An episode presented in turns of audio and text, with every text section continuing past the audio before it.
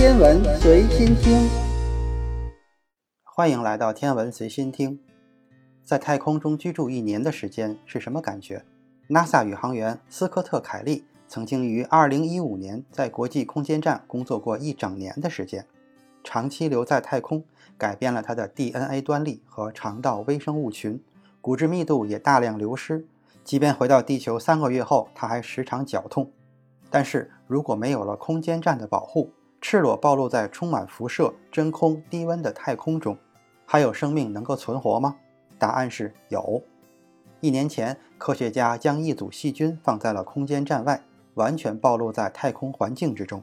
经过一年的时间，它们仍然存活。将它们和地球上培养的细菌进行对比，发现太空细菌变得有所不同。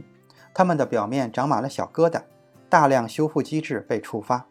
这个实验结果表明，这种细菌能够承受太空极端的环境，或许会在未来的星际旅行中起到作用。同时，科学家也提出了一个疑问：究竟是我们地球上的细菌适应了太空的环境，还是它们最初就源自太空呢？无独有偶，去年的七月，马斯克的 Space X 龙飞船将十八个装有火山岩和微生物细菌的微型反应堆送上了国际空间站。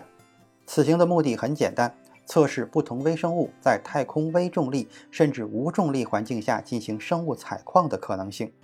其中，每一个微型反应堆内都装有一种常见于月球和火星的玄武岩岩石样本和一种特定的微生物。被浸泡在含有微生物的溶液中的岩石样本，几个星期后会被送回地球进行分析。十一月十日，相关的研究成果在线发表在《自然通讯》杂志上。实验数据表明，微生物可以在零重力的条件下进出岩石中具有经济价值的稀土元素。这一研究发现，让人类利用微生物在宇宙中其他星球进行生物采矿成为可能。近年来，科学家一直在研究利用细菌开采小行星金属矿藏的可能性。这种开采方式的成本低于常规手段。他们甚至认为，只需要将水和细菌倾泻到岩石上，就能得到金属。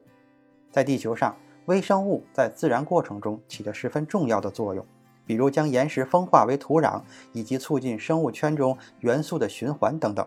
同时，微生物也被用于各种工业和制造业过程。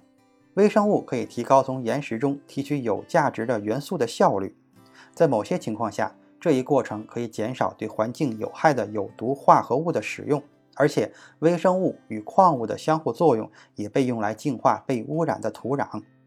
同样，细菌和真菌等异氧微生物可以在近中性或碱性的环境下，通过释放有机酸来改变周围环境的 pH 值等方式，实现有效的生物进出。比如，微生物已经被用来开采地球岩石中的稀土元素。在太空探索中。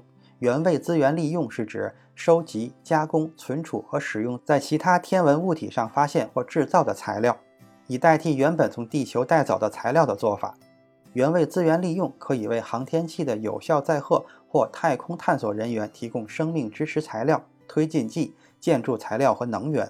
现在，对于航天器和机器人行星表面任务来说，以太阳能电池板的形式利用就地发现的太阳辐射已经非常普遍。研究人员表示，微生物无处不在，在我们的日常生活中起着极其重要的作用。我们可以利用微生物提高太空移民的成功率。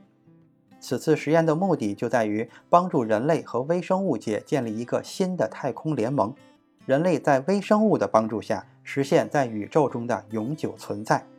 接下来，科学家们还将继续调整实验的相关参数，以提高整体工艺水平和反应器规模。也许在不久的将来，人类可以借助地外星球的本地资源，建成第二个地球。今天的天文随心听就是这些，咱们下次再见。